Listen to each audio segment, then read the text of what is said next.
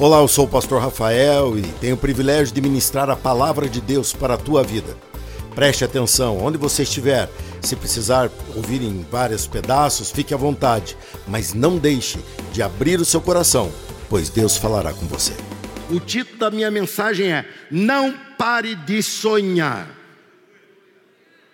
Ah, hoje é aquela pregação que eu vou provocar você várias vezes para falar, repetir e assim por diante, tudo com uma intenção que você absorva ao máximo aquilo que irei pregar agora. Mas a ordem de Deus para mim, para você que parece que está longe, mas não está, não, eu vejo você lá. Para você que parece que está mais longe, para você que está lá no cantinho, lá embaixo. Para nós todos aqui, até por você que está aí pela internet, a ordem de Deus é: não pare de sonhar. O que eu vou ver com você é que não é fácil não parar de sonhar. Elementos que tiram a nossa capacidade de sonhar: dificuldades, falta de saúde, idade. Quando eu tinha meus 18 anos, ou 22 ou 24, como foi agora anunciado aí, o meu aniversário de ordenação, a impressão que eu tinha é que eu tinha todo o tempo do mundo. Não é isso que a gente pensa quando a gente é jovenzinho? Pois é, você que é jovenzinho está me ouvindo, saiba, você está enganado. Todo mundo tem tempo limitado. Acontece que o tempo vai passando e o diabo vai começando a falar: não vai dar tempo, não vai dar tempo, a fazer o terrorismo dele no ouvido da gente. E isso começa a tirar sonhos. Porém, eu creio na soberania de Deus. Quem mais? Quem mais? Se, e como vejo, você está vivo aí, você só está vivo por causa da soberania de Deus. Eu poderia ter ido receber meu galardão, mas Deus falou: não, eu tenho um plano para você.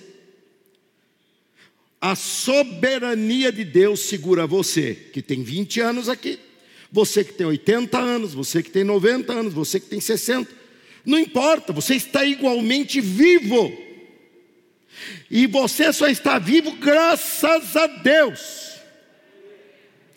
Porque a máscara não conseguiu segurar tudo. Eu usei. E o vírus rodeou a máscara. Eu estou vivo graças a Deus. Quem mais está vivo graças a Deus? Deixa eu ver. Eu também. Nós veremos hoje que a ordem vem porque é tendencioso pararmos de sonhar. E no tempo que vivemos, em que um ambiente, uma nuvem de depressão e opressão tenta cobrir o ambiente, por causa até de tanto tempo já que está durando esse estado de, de, de terror, de isolamento, de de ameaça do vírus, isso aí tudo tem nos incomodado continuamente. Nunca experimentamos algo tão longo e tão ruim assim por tanto tempo, tão geral, desse jeito. Mas Deus tem um plano para você. Quem aí teve Covid, igual eu tive? Faz assim, deixa eu ver. Meu Deus, ainda bem que eu estou longe de você. Mas já teve, né? Você só está aqui porque Deus tem algo a realizar através de você. Assim foi com um jovem que começou jovem, mas foi ter concluído já na fase adulta o sonho de Deus para ele. Abram a sua Bíblia em Gênesis 37, do versículo 1 ao versículo 11. Eu não sou a Record, mas falo sobre novelas bíblicas. Gênesis e José, olha só, duas novelas juntas. Abra sua Bíblia em Gênesis capítulo 37, versículo 1, e você vai acompanhar comigo o início dessa história. E você vai tentar lembrar o máximo, você que nos visita, tente lembrar do conhecimento que você tem, até mesmo da, da história, da própria novela, não há problema nenhum, né? desde que você lembre aí elementos da história de José do Egito. Mas aqui ainda não era José do Egito, era ainda José de Canaã. Está escrito assim na palavra de Deus: Jacó passou a morar na terra de Canaã. onde seu pai tinha vivido como estrangeiro. Este é o relato de Jacó e sua família. Quando José tinha 17 anos, cuidava dos rebanhos de seu pai, trabalhava com seus meios irmãos, os filhos de Bila e Zilpa, mulheres de seu pai, e contava para seu pai alguma das coisas erradas que seus irmãos faziam. Jacó amava José mais que a qualquer outro de seus filhos, pois José havia nascido quando Jacó era idoso. Por isso, certo dia, Jacó encomendou um presente especial para José: uma linda túnica. Os irmãos de José, por sua vez, o odiavam. O que, que eu li aqui? O odiavam. Duro é isso de irmãos, né? Os irmãos de José, por sua vez, o odiavam, pois o pai deles o amava mais que a todos os outros filhos. Não eram capazes de lhe dizer uma única palavra amigável. Certa noite, José teve um sonho. E quando o contou a seus irmãos, eles o odiaram ainda mais. Ouçam este sonho que tive, disse ele. Estávamos no campo, amarrando feixes de trigo. De repente, meu feixe se levantou e ficou em pé. E seus feixes se juntaram ao redor do meu e se curvaram diante dele. Seus irmãos responderam: você imagina que será nosso rei? Pensa mesmo que nos governará? E o odiaram ainda mais por causa de seus sonhos. O odiaram ainda mais por causa de seus sonhos e de maneira e da maneira como os contava. Pouco tempo depois José teve outro sonho. E mais uma vez contou a seus irmãos: Ouçam, tive outro sonho, disse ele. O sol e a lua e onze estrelas se curvaram diante de mim. Dessa vez, contou o sonho não apenas aos irmãos, mas também ao pai, que o respondeu, dizendo: Que sonho é esse? Por acaso eu e sua mãe e seus irmãos viremos a nos curvar e e nos curvaremos até o chão diante de você? Os irmãos de José ficaram com inveja dele, mas seu pai se perguntou qual seria o significado dos sonhos. O título da mensagem é: Não pare de sonhar. Sonhar tem uma origem, e essa origem eu vou te explicar agora.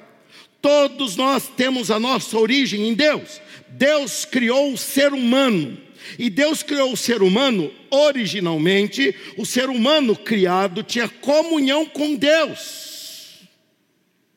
Pense a grandiosidade de Deus, que criou todas as coisas. Ontem um rapaz me mostrava um grande telescópio, e ele me falava de coisas que ele fotografou, que está a milhões de anos-luz. E ele falando como isso tudo é grande. Eu falei, isso é grande, mas o Deus que criou isso é maior ainda. E ele é o meu Deus. De quem mais? Ainda bem? Pensa o que é interagir com um Deus assim. O problema é que essa comunhão foi rompida. Esse homem que chegava perto de Deus e vivia mais para mais, quando Deus cria o homem, ele diz, ele dá uma ordem, um decreto, uma função, uma vocação que iria perdurar e ia chegar até nós, que é crescer e multiplicai-vos. E o homem, tudo que fazia, a vida imperava, até a hora em que há o rompimento. Aquele homem que vivia uma realidade de mais, eu vivo para mais. Eu não vivo para a morte, eu vivo para a vida. Eu vivo para uma vida que não acaba, não há corrupção em mim. Eu estou é, indo adiante, porque o salário do pecado é a morte. Não havia o pecado, então eles viviam uma realidade de vida para mais para mais e para mais. Mas de repente eles experimentam o rompimento com a vida, com a fonte de vida, com Deus. E então o ser humano passa a experimentar não para mais, mas para menos. Nascemos com uma pele linda. E agora você olha no espelho e fala: não está tão bonita assim. Sem a maquiagem, eu digo, né? Sem os recursos, sem os filtros, sem os filtros. Ele já não está tão bonito assim. Nós nascemos com os nossos órgãos todos a zero quilômetro. Uma beleza. Ninguém com gordura no fígado, ninguém com problemas. De repente, vai acabando, vai acabando, vai acabando. E como uma vela que vai acabando o seu pavio, a luzinha vai ficando fraca, fraca e acaba, pois o salário do pecado é a morte. Porém, Jesus Cristo veio a este mundo e ele pegou a mão de Deus, pegou a minha mão e falou: Você crê em mim, Rafael? Eu falei: Eu creio na tua obra, Jesus. Ele disse: Então em mim você está de mãos dadas com Deus novamente. Quem mais já tomou essa decisão? Quem mais já tomou essa decisão? Então, volta a nossa realidade o mais. Jesus veio e novamente nos botou em contato com a vida. Vida. Eu vivo agora para mais, não mais para menos. Eu vivo agora para mais e mais em Deus. A minha alma e meu espírito já estão numa crescente para a eternidade. Já estão numa crescente para a eternidade. Já estão indo para a eternidade. Já estão indo além para a eternidade. Eu já estou a caminho do céu. Porém, o meu físico ainda precisa ser transformado. Ou seja, em tudo estou vivendo para mais. Você pode estar com muitos anos de vida, você está vivendo para mais. Ninguém fica aqui além do tempo. Você está aqui não é por causa da ciência, por mais que possamos e devemos fazer uso dela, não é por causa dos nossos protocolos de, de segurança nesse momento, por mais que devemos e estamos fazendo uso deles. Nós estamos aqui porque temos ainda um sonho a realizar. Quando nós somos religados em Deus, estar com Deus é voltar a experimentar o mais. E quando experimentamos o mais, o mais antes da realização em nosso coração, o mais ainda não aconteceu na linha histórica, ele ainda está no teu coração. O nome disso é sonho.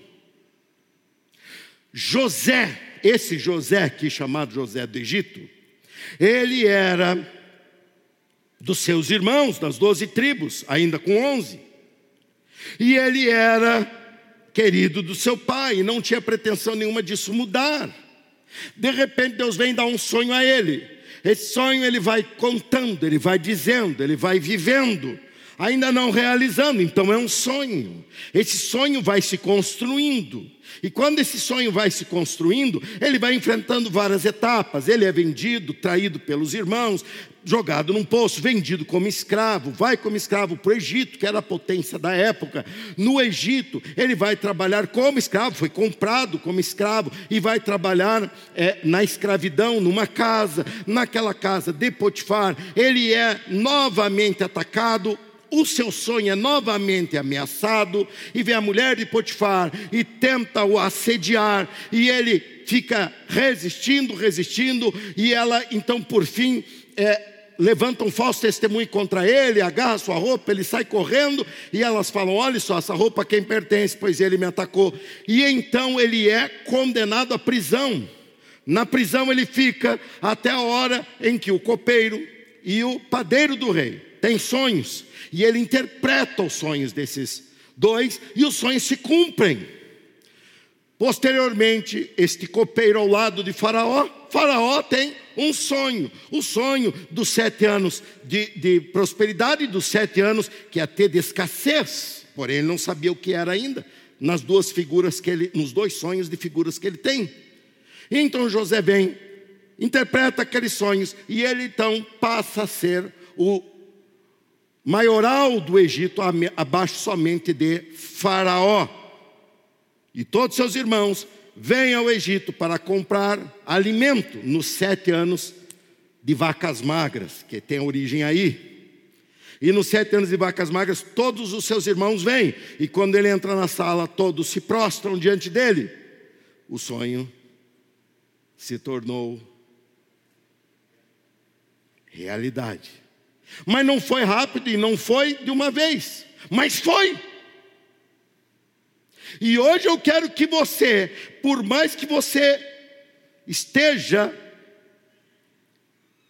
com uma grande força para menos, para pior, sobre nós, nos nossos ouvidos, nos nossos olhos, na nossa realidade do momento, eu quero que você não pare de sonhar. Eu quero que você não pare de sonhar. E hoje Deus vai ressuscitar sonhos que estavam enterrados por aí. Deus vai ressuscitar sonhos na tua vida, para você, para tua família, para tua profissão, para tua saúde, para tua igreja, porque em breve nós vamos celebrar tudo isso no céu. Amém? Eu quero te deixar três ensinamentos e o primeiro deles é: preste atenção se você quer não parar de sonhar.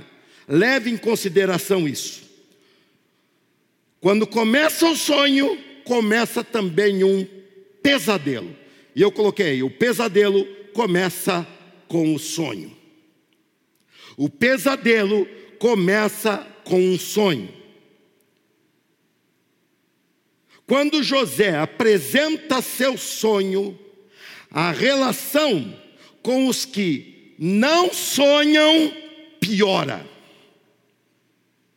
Se você quer não receber apoio de concordância no teu círculo de amigos, no lugar onde você trabalha, na tua casa, na tua família, chegue lá e faça declarações para mais, ou seja, positivas. Chegue lá e fala assim: eu sonho que esse país, este ano, vai enfrentar uma melhora. Todos os com quem você está falando, ainda mais agora que as fronteiras estão fechadas, nós só falamos com brasileiros, todos serão beneficiados se o país melhorar, mas todos reagem negativamente. Ah, já vi, você é bolsonarista. Você fala assim, não é isso. Eu tenho um sonho para essa nação. E não importa se é Bolsonaro, se é um, se é outro, no poder. Eles passam, o meu país continua. E eu oro, abençoo e trabalho para que esse país melhore. Você viu como o amém foi fraco aqui? Você viu? Aqui eu já estou enfrentando os irmãos de José. Eu tenho um sonho para esse país e que esse país vai ser uma bênção. Oh, agora deu oportunidade melhor, né? Eu, agora eu apresentei a deixa, né? Vejam só como quando apresentamos sonhos de melhora, as pessoas reagem de uma forma negativa. As pessoas confundem sonho com ingratidão ou insatisfação, e não tem nada a ver. Sonho é uma realização futura. Gratidão nós temos pela realização presente. Satisfação nós temos pela realização presente. Mas aí não tinha nada de manhã. Quem assistiu pela internet, os dois está percebendo aí. Sonho é uma realização para o amanhã. E nós só temos isso porque Deus já está no nosso amanhã. A Bíblia diz: o nosso amanhã a Deus pertence. Então, se o mundo não pode sonhar, eu quero lhe dar uma notícia: você pode, porque você está em Deus. E Deus está olhando para você e falando: cadê o teu sonho? Onde está o teu sonho? O problema é que, junto com o sonho, começa o pesadelo. E isso é importante para que você perceba: não vai ser fácil. Note pelo teu ambiente doméstico, pelos teus, como não vai ser fácil. Tudo que nós fazemos para romper com o ambiente que tradicionalmente se é, um, exige um esforço maior. O pesadelo começa porque as pessoas não querem ser confrontadas por alguém que sonha. As pessoas gostam de um fracassado. Você pode ver que aquele que é o feio da história todo mundo gosta. Não, da história eu estou falando, mas ser feio na vida também é pior. Né? Aí, aí o pessoal fica com pena, essa é a verdade. Com pena. Eu me lembro, e, e eu, conversando essa semana, num, num momento com pastores da cidade, alguns líderes só, não era todo o grupo. Eles falando, é, porque você não sabe como é que é a igreja pequena, é porque você não sabe como é que é a igreja pequena. Eu falei para eles, eu sei. Eu estava completando 24 anos de ordenação, eu falei, e esses 24? Eu fui ordenado dentro de um prédio essa semana, é a semana que, terminou agora, eu fui lá no prédio. E como eu sou amigo do pastor atual lá, que é o pastor Alexandre Peruc, da Igreja Nacional do Senhor Jesus Cristo, que hoje é proprietária do prédio que nós usávamos. Eu posso entrar lá e ver, e fui lá com meu filho para mostrar para ele, para ele lembrar um pouquinho, né? Pois ele saiu lá ainda pequeno, com cinco anos de idade. E eu levei, olhei, olha, sinceramente, eu fiquei muito feliz por lá continuar sendo uma igreja. Eu fiquei muito feliz. Eu tinha receio, como era um terreno grande, além do prédio, eu fiquei com muito receio que demolissem tudo para fazer apartamentos, coisas assim, que ali naquela região isso é muito valorizado. Quando o pastor Alexandre me falou que comprou, eu fiquei particularmente muito feliz, porque está lá, nossa história está lá. E eu olhei, eles construíram ao lado, nos dois terrenos que tínhamos, que eram só terrenos, eles construíram ali várias salas, ficou muito bonito, muito bem feitinho. Porém, o prédio, a nave, ela está do mesmo tamanho. Porém, não mais com bancos, como tínhamos, mas com cadeiras, como temos ah, hoje aqui também. E eu então conversando ali com o rapaz que estava ali comigo, e mostrando meu filho, era assim, eu ficava por aqui, ali, tentando lembrar, e é muito fácil lembrar, porque está tudo muito próximo daquilo que era. Eu olhei e aí eu resolvi contar as cadeiras. Tinha, lá tem 220 cadeiras. Eu conto rapidinho, eu bato o olho assim, assim, eu já sei quanto tem nas, de cadeiras. Eu olhei e eu pensei, bem, na nossa época era um pouquinho mais entupidinho, porque as cadeiras ali que ele estava ali, não sei se por causa da pandemia, estavam um pouquinho mais distantes, mas vamos ser mais otimistas, vamos dizer que tínhamos 300 lugares. Há 24 anos atrás, quando eu fui ordenado pastor, tínhamos uma grande festa, era aniversário de, é, de inauguração daquele prédio. Era o segundo aniversário. Não, quando eu fui ordenado era o quinto aniversário. O segundo eu, foi a primeira vez que eu vim aqui. Era o quinto aniversário quando eu fui ordenado pastor. E a igreja estava em festa. Veja, estava o coral da nossa igreja em Jundiaí, que era numeroso, e a Paula era a regente. Estava o nosso coral e mais a igreja. E mesmo assim cabia todo mundo. E se muito, cabia ali trezentos e pouquinhas, trezentas pessoas. E eu falava para esses pastores, vocês falam assim, uma igreja grande, igreja pequena. Eu conheço. Eu estava lá. E o problema, quando eu estava e era igreja pequena, todo mundo olhava e falava, oh, que legal.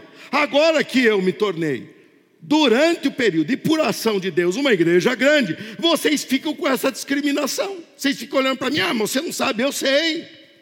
E assim como vocês estão agindo, muitos colegas meus agiram. Quando começou o crescimento, o crescimento incomodava. E olha, gente, vocês são minhas testemunhas que a minha postura é de inspiração para as outras igrejas. Por isso que Deus me botou hoje, por um tempo determinado, na liderança do conselho municipal, para que eu inspire os outros colegas. Quando eles vêm aqui, eu sempre enfatizo que isso sirva de inspiração para vocês, que isso não sirva para uma barreira, como é que eu vou sair daqui e chegar nisso? Não, não pense assim pois nós saímos dali e chegamos nisso, graças ao poder de Deus.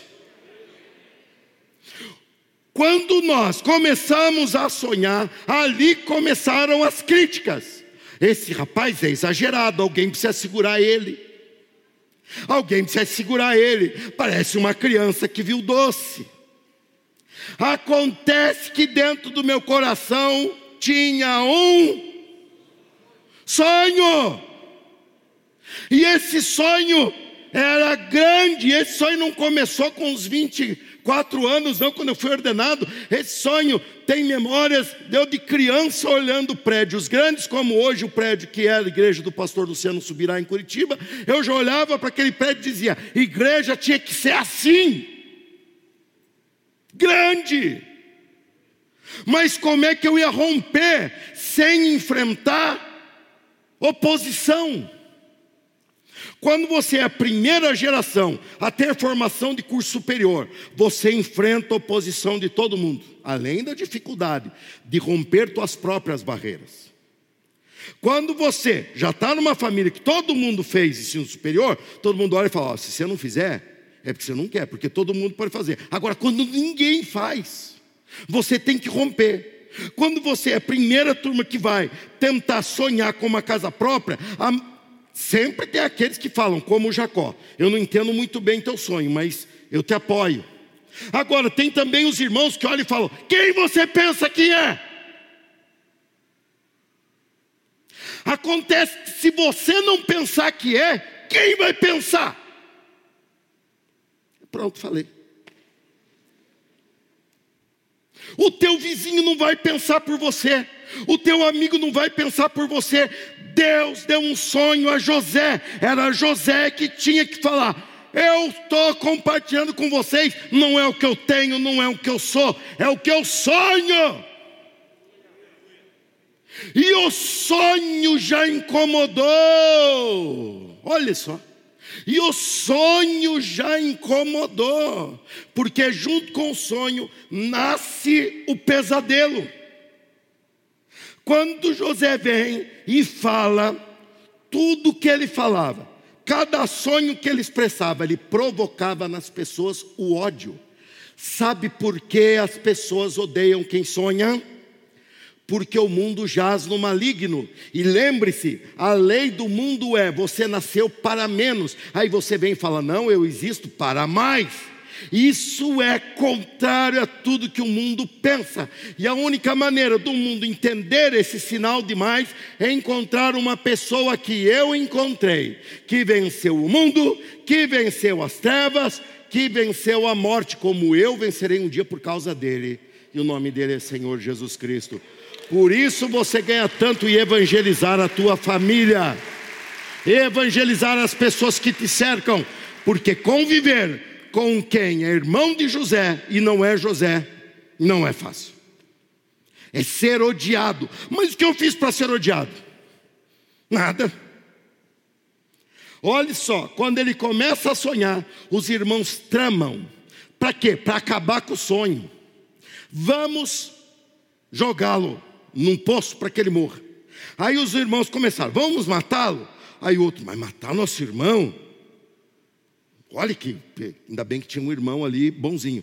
Vamos vender como escravo, assim a gente ganha um dinheiro. Tendo irmãos assim, hein? E assim vai. Assim ele vai como escravo. Assim ele vai, e todos que contribuíam contribuíam pensando: estou fazendo isso para acabar com o sonho dele. Mal sabiam, lembra que eu falei de início? Leve em conta a soberania de Deus. Você só está em pé e você só está vivo por causa da soberania de Deus. Tudo que usavam, Deus revertia. Pois Deus, não sei como, não sei quando, não sei de que maneira, Deus vai usar essa pandemia para você ser abençoado. Deus usou os irmãos traidores, Deus usou uma mulher mentirosa, Deus usou a lei de condenação do Egito, Deus usou o terror do sonho de Faraó, Deus é soberano, o que Ele abre, ninguém consegue fechar. Aí você dava um aplauso para Jesus agora. Eu não sei onde você está. Eu não sei se você está junto comigo, não, hein? Ele está na soberania. E essa soberania estava sobre José. E o que José tinha que fazer? Pois se ele não fizesse isso, o plano seria grandemente ameaçado. O que é? Pode falar. O que, que José, José tinha que fazer? Não parar de sonhar. E agora você vai entender melhor porque ele tinha que sonhar. Segundo ensinamento que eu quero que você absorva agora: quem sonha, entende de sonhos. Quem sonha, entende de sonhos. Olha só. José não podia abrir mão do sonho. Se ele se tornasse uma pessoa amarga, fechada, amargurada, lamentosa, ele não viveria o projeto de Deus, porque o projeto de Deus estava baseado numa essência de Deus, que foi dado a ele e que foi dado a mim e a você em Jesus Cristo. Eu e você temos uma essência de vida. E essa essência de vida tem que ficar martelando o tempo todo na tua vida, dizendo: você não é isso que o mundo diz, você não é isso que você pensa em momentos difíceis, você é o que Deus vai fazer de você.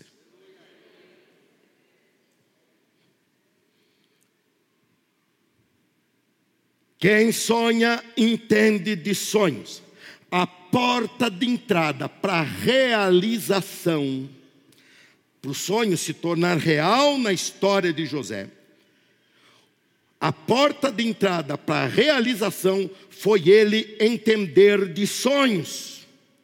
Não era só os seus irmãos que diziam: Vem aí o sonhador. Você vai ler no texto, ou assistiu na novela, sei lá o quê. Mas quando os irmãos, quando ele vem se aproximando, vão falar: Ah, lá vem o sonhador. Ele era assim chamado em todos os lugares que queria, porque para todo mundo demorou um pouquinho perto dele, ele falava: Eu tenho um sonho. Que sonho você tem? Ah, eu tenho um sonho em que as, os feixes de trigo se curvavam e assim e assim. Ah, mas você está aqui jogado no fundo do poço? Sim, no fundo do poço eu estou, mas eu estou sonhando. Mas você está aí vendido como escravo? Verdade, mas eu não mas eles não conseguem acorrentar meu sonho. Você está aqui fechado numa prisão? É verdade, mas prisão nenhuma pode segurar o nosso sonho em Deus. E isso vai se espalhando. Lembre-se que eu falei: a porta de entrada para a realização foi o fato dele ser conhecido pelos sonhos. Quando precisaram de um especialista em sonhos, de quem eles lembraram? De que eles lembraram? Por quê? Porque ele era um sonhador.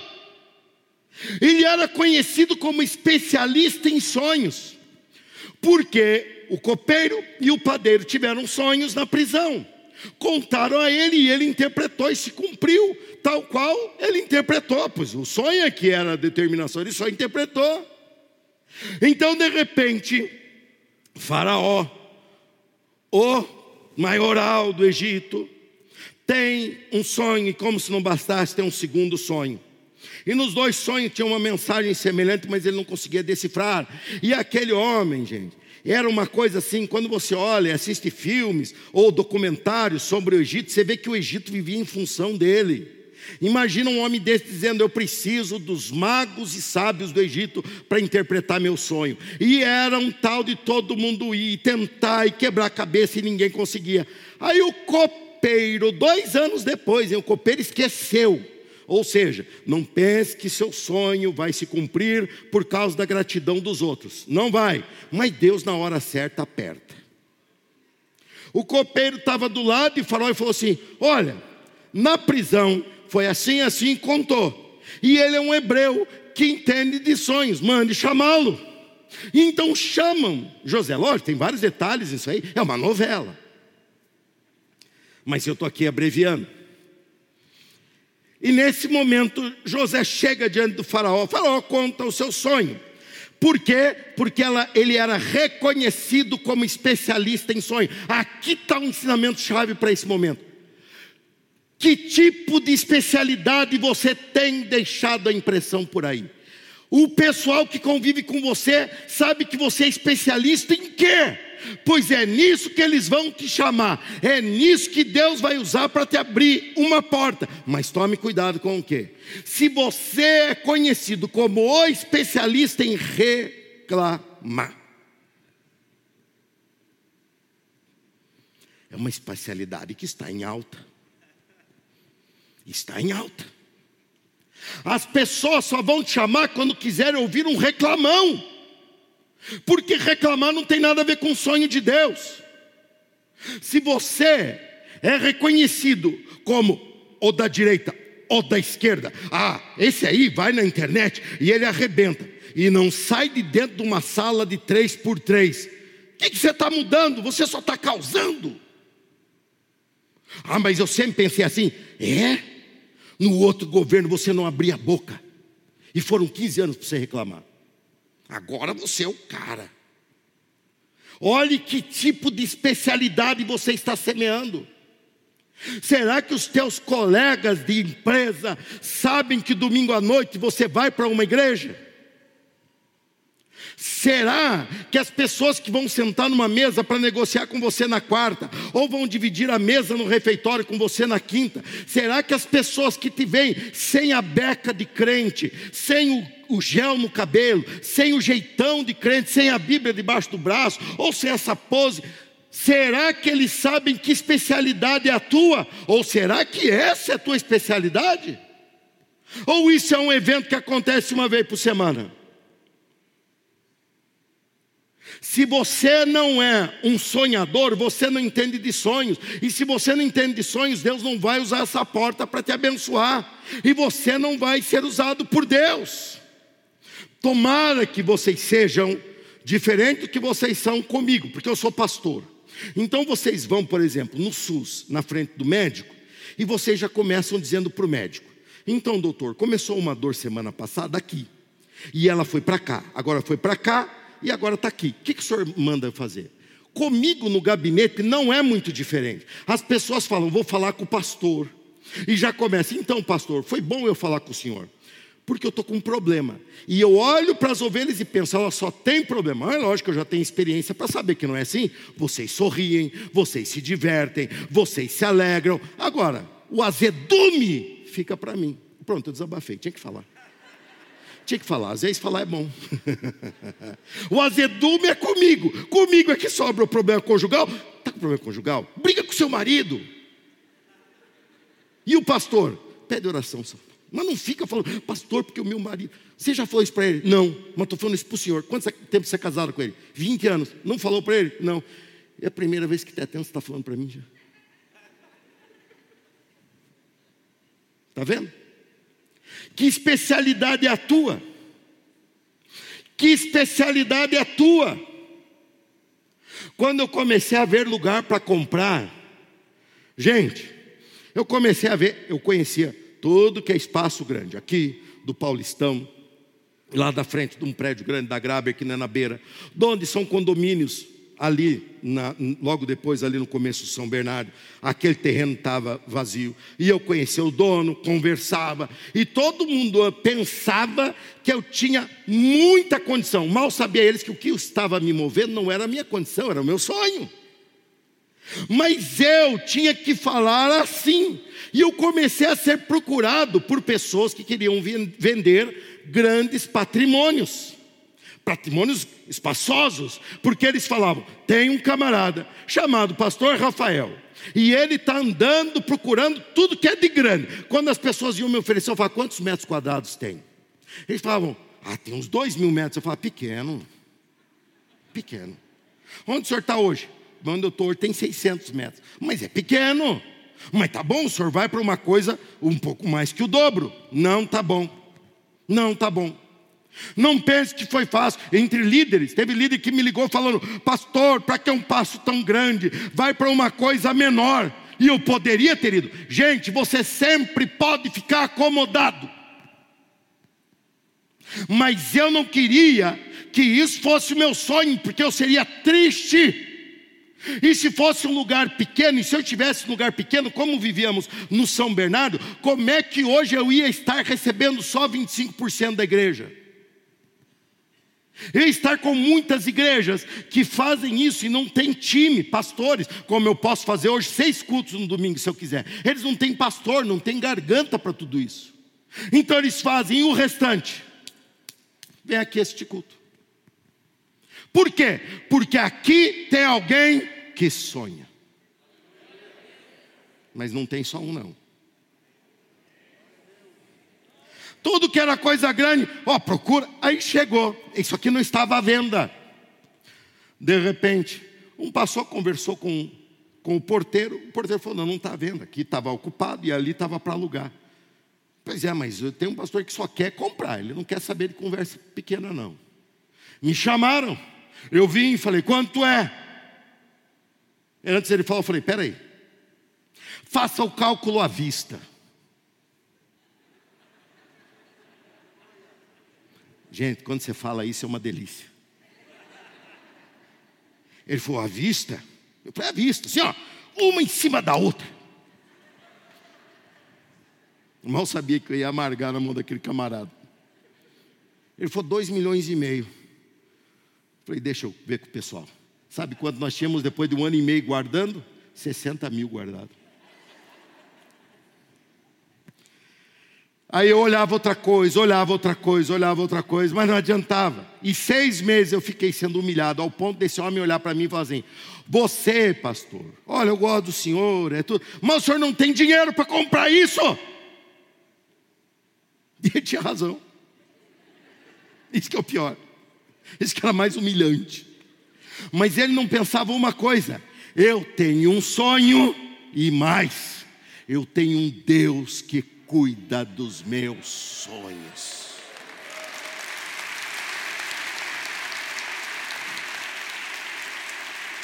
Quando foi a última vez que encontrei a toda patota lá no dia da assinatura das escrituras, eu não resisti. Eu olhei para ele e falei: Quem é que não tinha dinheiro para comprar? Ele podia olhar para mim e falar: Você, porque tem um monte de promissória para pagar. Mas eu, ele tinha que me engolir ali. O que nos moveu aí? Sonho. E o que eu enfrentei diante desses sonhos? Oposição. E o que Deus usou para aquela realização? O fato de eu ser conhecido como sonhador. O fato de ser conhecido, como você é conhecido, que especialidade o mundo olha para você, que especialidade tua esposa, teu esposo olha para você, que especialidade teus filhos olham para você, o que você está transmitindo? Uma pessoa cabisbaixa, uma pessoa amargurada, uma pessoa azeda, uma pessoa que não acredita no amanhã, pois você está olhando só para você no espelho. Dobre seus joelhos em oração, olhe para o teu Deus, você vai mudar essa tua personalidade e você vai se tornar um grande sonhador. Porque ao olhar para Deus, eu acredito em coisas grandes. Ao olhar para o bolso, eu acredito em coisas pequenas. Ao olhar para o noticiário, meu Deus, eu nem acredito em mais nada. Mas quando eu olho para Deus, Deus fala: confia. Dia 21 agora, que eu fiz aniversário de ordenação. Eu pensei, puxa, os pastores falando, nossa, você já chegou. Deus vem à noite e me dá um sonho, que eu não vou contar ainda para você, porque nem está claro para mim. Mas nesse sonho, Deus simplesmente mostra para mim o que? Nem começou. Quem aqui quer viver coisas grandes em Deus? Não pare de sonhar, pois o teu sonho, a tua realização precisa de um ambiente de sonho, precisa você ser reconhecido por ser um sonhador. Entre nos ambientes e fale: eu vou viver tal realidade, sonhe com essa realidade. Quando as pessoas te questionar, e seja em tudo, gente. Seja em tudo, porque muita gente pensa que sonhos grandes, aqui eu conto realizações da igreja, porque é comum a todos nós, é de todos nós. Mas isso se aplica em tudo na sua vida em tudo. Tudo. Foi liberado agora os cabeleireiros, como se nós tivéssemos tudo com o cabelo igual Sansão. Eu acho uma hipocrisia terrível. O cidadão lá falando: olha, cabeleireiros estão sem poder. Todo mundo de cabelo cortado. Sabe que eles estão cortando? Assim, olhando, cortando. Você vai no cabeleireiro. Desculpa, mas eu não resisto a algumas coisas. Sabe? Você se assenta lá, você olha para o espelho e fala assim: me deixe bonito. O cabeleireiro fala assim: mas você está precisando de um milagre. Você olha para ele e fala: mas pelo tanto que eu estou te pagando? É o mínimo. Você joga a expectativa lá em cima. Joga a expectativa lá em cima. Quando você vai entrar em algo para comprar, comece do mais caro o mais barato. O que o vendedor vai pensar de você? Não esteja nem aí com o vendedor, mostre para Deus que o teu lugar é lá no mais caro. Fale, Deus, eu vou começar lá, eu sei que eu não vou poder ficar. Mas eu vou começar olhando. Posso olhar? Pode. Por que está olhando? Para sonhar. Para sonhar. Ou vão te proibir de sonhar? Quando você for ver um curso, fala que é muito jovem, um curso que vai fazer, uma, uma graduação, vá naqueles que são 500 por vaga. O pessoal vai olhar e fala: Você está com essa confiança? Se eu não tenho confiança nem para olhar, eu vou acabar não entrando em lugar nenhum. Comece a sonhar. Você está, falo já pessoas que já têm uma geração já, já nossa igreja já está colhendo o resultado de uma geração, uma igreja relativamente nova, mas que já tem uma geração. Essa geração que você pensa assim: ah, pastor, eu já fiz muito, está vivo. Se você não sabe, eu vou saber. Está vivo? Sim ou não? Por via das dúvidas, não, não vou fazer isso. Vai perder o fio da meada. Deus tem um plano com você. Deus tem um projeto com você. Deus tem uma realização com você. Deus tem algo grande para você e é agradável a Deus. Deus não precisava desse prédio, mas eu precisava, você precisava e o mundo precisava enxergar. Deus não precisava, Deus já é, independente de tudo, mas nossas obras de confiança nele denunciou a grandeza dele, para quem não conhece a ele. Veja só o que Deus fez, veja só o que Deus operou até agora, por isso você não pode parar de sonhar, é o último ensinamento. O teu sonho é maior do que você pensa, repita junto comigo: o teu sonho é maior que você pensa. Agora, só vocês, para quem está perto de você, fale, olhando por cima da máscara assim para a pessoa.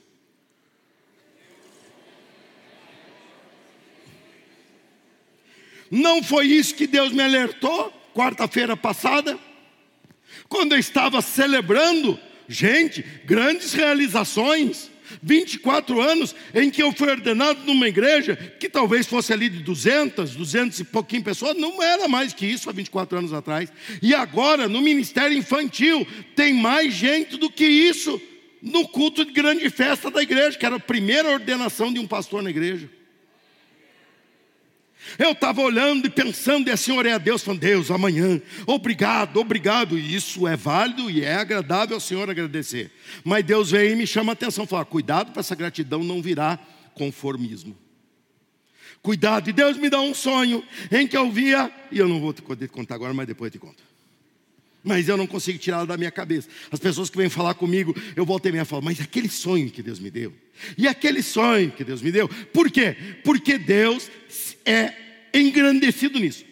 O teu sonho é maior que você imagina. José, ele ficou imaginando que os irmãos dele, ele ficou imaginando o que passou na cabeça dele com 17 anos, tendo aquela imagem dos feixes. Ele falou: bem, eu acho que eu vou me tornar aqui o capataz aqui da, da plantação. De repente, ele é mandado embora.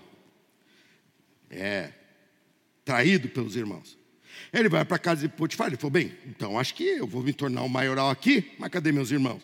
E ele realmente se tornou um maioral ali. Potifar deixou tudo na mão dele, confiava tudo a ele. Porém, mais uma vez, ele é atraído pela história. nesses agir do diabo, que ouviu o sonho dele, falou: nunca vai acontecer. O diabo começou a empurrar os agentes dele e falando: eu vou cercar. Não vai. É aí que eu agradeço a Deus pela unção do Espírito Santo na nossa vida. O diabo monta, mas o diabo não tem sucesso, porque o Espírito Santo de Deus vem e nos dá o livramento. Você só não pode voltar atrás e parar de sonhar. Aí José não conseguia acertar, porque nunca você consegue imaginar quão grande é o sonho. Você vai aos poucos, e quando acontecer, você vai se impactar. Olhe só o que acontece no capítulo 45, versículo 7. Cumpriu-se o sonho, seus irmãos vêm, prostram-se diante dele e o reconhecem, porque ele se dá a conhecer. Quando eles o reconhecem, eles temem na hora, eles falam: vamos morrer. José agora vai se vingar de nós. E aí ele vem com essa demonstração de visão, de grandeza e de sonho de Deus. Olha o que ele fala em. Ninguém vai abrir a Bíblia. Vocês estão acostumadinhos, né? É, pastor, põe o, o textinho. Tira o texto daí, não ajuda não. Tira o texto. Não, pode pôr, pode pôr. Pode pôr. Mas você viu, você nem abre. E olha, irmão, é abrir no dedo, hein? Eu sou da época que ter facilidade era ter uma Bíblia que tinha marcaçãozinha do lado. Nunca tive. Eu tinha que sair ali. Haja saliva para procurar. Em tempo de pandemia, isso é uma delícia. Gênesis 45, 7, está junto? Deus me enviou adiante para salvar a vida de vocês. Deus me enviou adiante para vocês se prostrar diante de mim? Hã? Deus me enviou adiante para eu ficar rico? Deus tem um plano, lembre-se quem Deus é. Deus tem um plano para você semelhante a quem Ele é. Deus me enviou adiante de vocês para salvar a vida de vocês e de suas famílias, e para salvar muitas vidas. Portanto, foi Deus que me mandou para cá, e não vocês, e foi Ele quem me fez conselheiro do Faraó, administrador de todo o seu palácio e governador de todo o Egito. Não podemos desistir do nosso sonho, pois ele é maior do que nós pensamos. Deus usa o nosso sonho para promover vida. Ele transforma todo o nosso mover para ser um mover de vida. A tua empresa, você é um empresário, um grande empresário, um pequeno empresário, um microempresário, não importa. Essa empresa existe para abençoar pessoas. Você é um profissional liberal, não importa o que você faz. Se você faz, é para abençoar pessoas. Não importa se você é, é profissional de carreira, se você trabalha como um funcionário público, não importa. Faça aquilo como para para Deus, porque o que você está fazendo vai abençoar muitas pessoas. Se o teu sonho é você pintar a tua casa, faça um plano para pintar a sua casa, pois essa pintura vai abençoar pessoas. Se o teu sonho é você cuidar da tua saúde, vá andar na quadra, vá fazer alguma coisa, não sei qual é o caso, mas o que você fizer vai abençoar pessoas. Se o teu sonho é se tornar o maior empresário desse país, Vá nesse sonho, porque sonho vai abençoar pessoas. Deus só tem um propósito na minha vida e na tua vida, que é abençoar quem nos rodeia. E eu vou abençoar. Eu vou abençoar.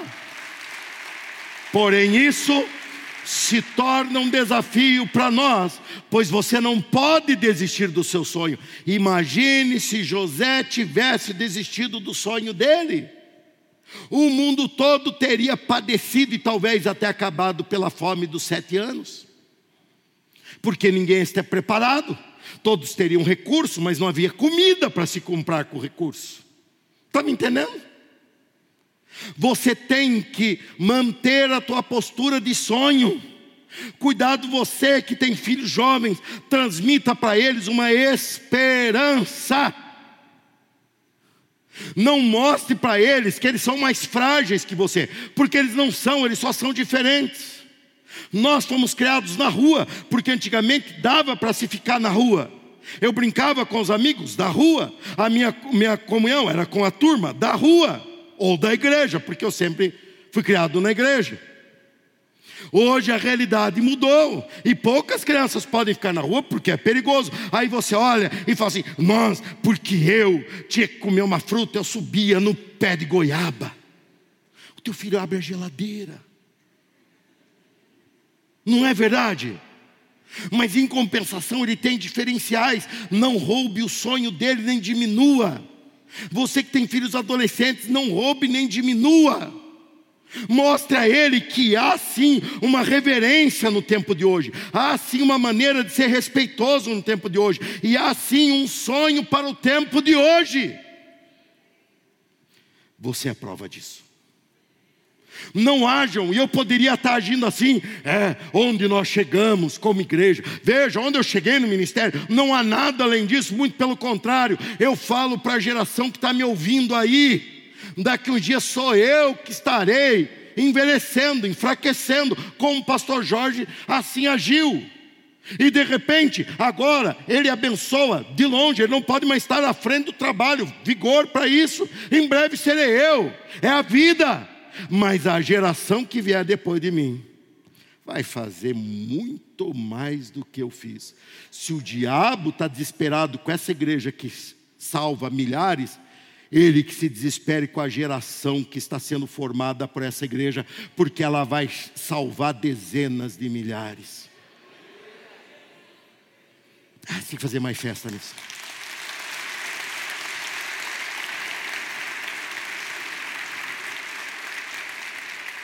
Você vai conseguir deixar uma casa própria de herança para seus filhos. Você vai conseguir deixar uma condição de estudo para seus filhos, coisa que nós não tivemos coisa que éramos o, a exceção ter acesso. Eles hoje têm acesso na tela do computador. Mas é pior, é diferente. Não adianta lutar contra certas coisas porque mudam. E para nós, para mim, isso pode ser difícil, mas para eles, nasceram comunicando com a ponta do dedo, gente. Eu antigamente usava a ponta do dedo só para dedurar alguém. Eles não, eles é aqui, ó. Não, não é? Claro que é. Eu estou te mostrando isso para você ser um sonhador e para você semear a essência de Deus. Que é sonhar coisas grandes. Você não pode desistir do teu sonho, não importa o quanto ele seja difícil. Hoje de manhã eu preguei isso, e, irmãos, eu passei a tarde recebendo mensagens pelo zap dos crentes que assistiram, falando assim: Pastor, eu tinha desistido. Olha como o diabo é terrível. E ele usa momento, ele usa pandemia, ele usa maus exemplos, e ele consegue fazer sonhos de Deus serem deixados de lado. Mas daí a pessoa me escreveu: Porém, a pregação falou comigo hoje, eu vou viver isso. E eu respondi: vai nessa fé, vai nessa convicção, porque Deus vai cumprir. Eu sou testemunha viva disso. E eu olhando e pensando, mas eu posso me acomodar, meu irmão. é cômodo nos entregar ao momento que nos cerca. Usando um exemplo que é comum a todos nós, que é a nossa expansão, nosso crescimento, nossa multiplicação em vidas que é a demonstração do que o dinheiro não pode fazer, que a unidade não pode fazer, converter uma pessoa. E isso Deus está fazendo no nosso meio. Quando fui lá essa semana, olhava, e é um prédio que tinha tudo, para 200, 250 pessoas, tinha tudo. Uma estrutura muito bem feita, que foi o primeiro prédio próprio dessa igreja. Muito bem feito. Limitado em espaço, sim, mas muito bem feito. Eu olhei, Lembrei dos nossos aparelhos de ar-condicionado, que hoje servem em algumas salas aqui, alguns ainda sobrevivem. Lembrei da primeira vez que nós pintamos lá, de tudo como é que foi indo. Tem as nossas mãos ali por ali. E eu olhei e falei, eu poderia ter ficado aqui. E poderia. Eu estava ali, um me arranhando, outro mordendo, e estava ali. Porque igreja que não cresce dá trabalho. E eu estava ali, mas eu olhei e falei, tudo bem para mim. Mas e pelos outros? Pelas centenas e centenas de milhares de pessoas que batizamos aqui. Pelas, pelos pastores que se formaram porque fomos para uma realidade de sonho. Pela expansão do reino de Deus e pela salvação de pessoas que não alcançamos. Eu saí de lá pensando, eu não posso parar de sonhar. Se meu sonho foi 3, 4 mil pessoas, esse sonho tem que dobrar, esse sonho tem que triplicar, esse sonho tem que ir muito além, porque mais difícil era ter saído de 200 para 4 mil, de 4 para 12 mil é pequeno. De 12 mil para 20 mil pessoas aqui reunindo, é pequeno. É só fazer um culto de manhã cedo para o pastor Leandro, outro meia-noite para o pastor Leandro. E no meio do dia os pastores normais se, se distribuem.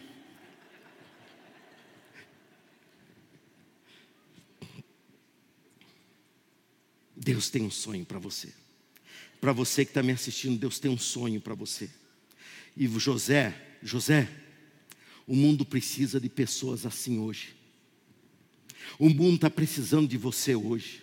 O mundo está abatido, a nossa cidade está enfraquecida, está triste, teus amigos estão carentes, estão sofrendo e até doentes da cabeça. Você vai ajudar muita gente pelo simples fato de falar. Eu sonho coisas grandes em Deus. Aquilo que você pensa que não vai realizar, pois eu te digo que você vai. Fale isso para as pessoas. Comece a animar a expansão de vida. Expanda a vida, porque Deus não vai frustrar. Você não é qualquer um. A Bíblia te classifica, a Bíblia te chama, e eu vou te dizer o que é agora. Fique em pé e ouça e acompanhe essa leitura na projeção. 1 Pedro 2,9. Volta-se para você e não diz: você é um excluído, você é um, é um separado do mundo, você tem que ficar isolado dos outros por causa da pandemia, você nunca mais vai viver, nunca mais vai voltar ao normal, como tantas pessoas sem sonho falam. Deus olha para você e fala: vocês, porém, vocês, porém, são povo escolhido escolhido, reino de sacerdotes, nação santa, propriedade exclusiva de Deus. Assim vocês podem mostrar às pessoas como é admirável aquele que o chama das trevas, ou chamou das trevas, para a sua maravilhosa luz. Esse prédio aqui mostra como é admirável aquele que nos chamou do São Bernardo para um grande prédio na Amoreiras. Até o testemunho durante a semana aponta para aquele que te chamou do mundo perdido para ser um servo de Deus. O diabo não vai conseguir deter o teu sonho. O diabo não tem essa capacidade. Ele arma, mas ele não está com Deus do lado dele tudo que o diabo atacou foram coisas sérias contra José, mas Deus estava com ele. Em toda essa trajetória de muitos capítulos do, do, de Gênesis, você lê a trajetória em detalhes e observe que em várias vezes, cada mudança, cada dificuldade fala, porém Deus estava com ele. Pelo texto que acabei de ler para você, Deus está com você. Não importa onde você vai, Deus está com você. Não importa em que momento está e qual é o tamanho do teu sonho, Deus está soprando em você. Deus está apostando em você. Você é a solução para a pandemia, pior, aquilo que vai sobrar da pandemia, os estragos dela. Nós somos a resposta pessoas tristes e amarguradas, sem esperança, vão perguntar onde eu posso ir para ser ajudado, e vai correr nessa cidade uma especialidade. Vá falar com uma das pessoas da Igreja Batista das Amoreiras, pois eles são especialistas em sonhar. Para isso, não reclame mais, sonhe não critique, não adianta. Não adianta. Eu fico vendo pastorado por aí. Agora nós vamos para a rua marchar. Quando a igreja estava fechada, a turma não ia. Agora vai, vai entender. O senhor não vai? É, não, é. Se for, eu vou de carro, de ônibus, tem ônibus na igreja. Ficar marchando. Não pastor nosso direito. A igreja não abriu por causa de lei, e você viu muito bem isso quando eu preguei sobre odiados pelo mundo. A igreja abriu porque Deus precisa realizar um sonho na minha vida. Na vida de quem mais? Está aí. Viva isso. E Deus é com você. Você acabou de ouvir a palavra de Deus. Abra o seu coração para ela, deixe com que ela produza frutos e Deus vai te surpreender no seu dia a dia. Deus te abençoe.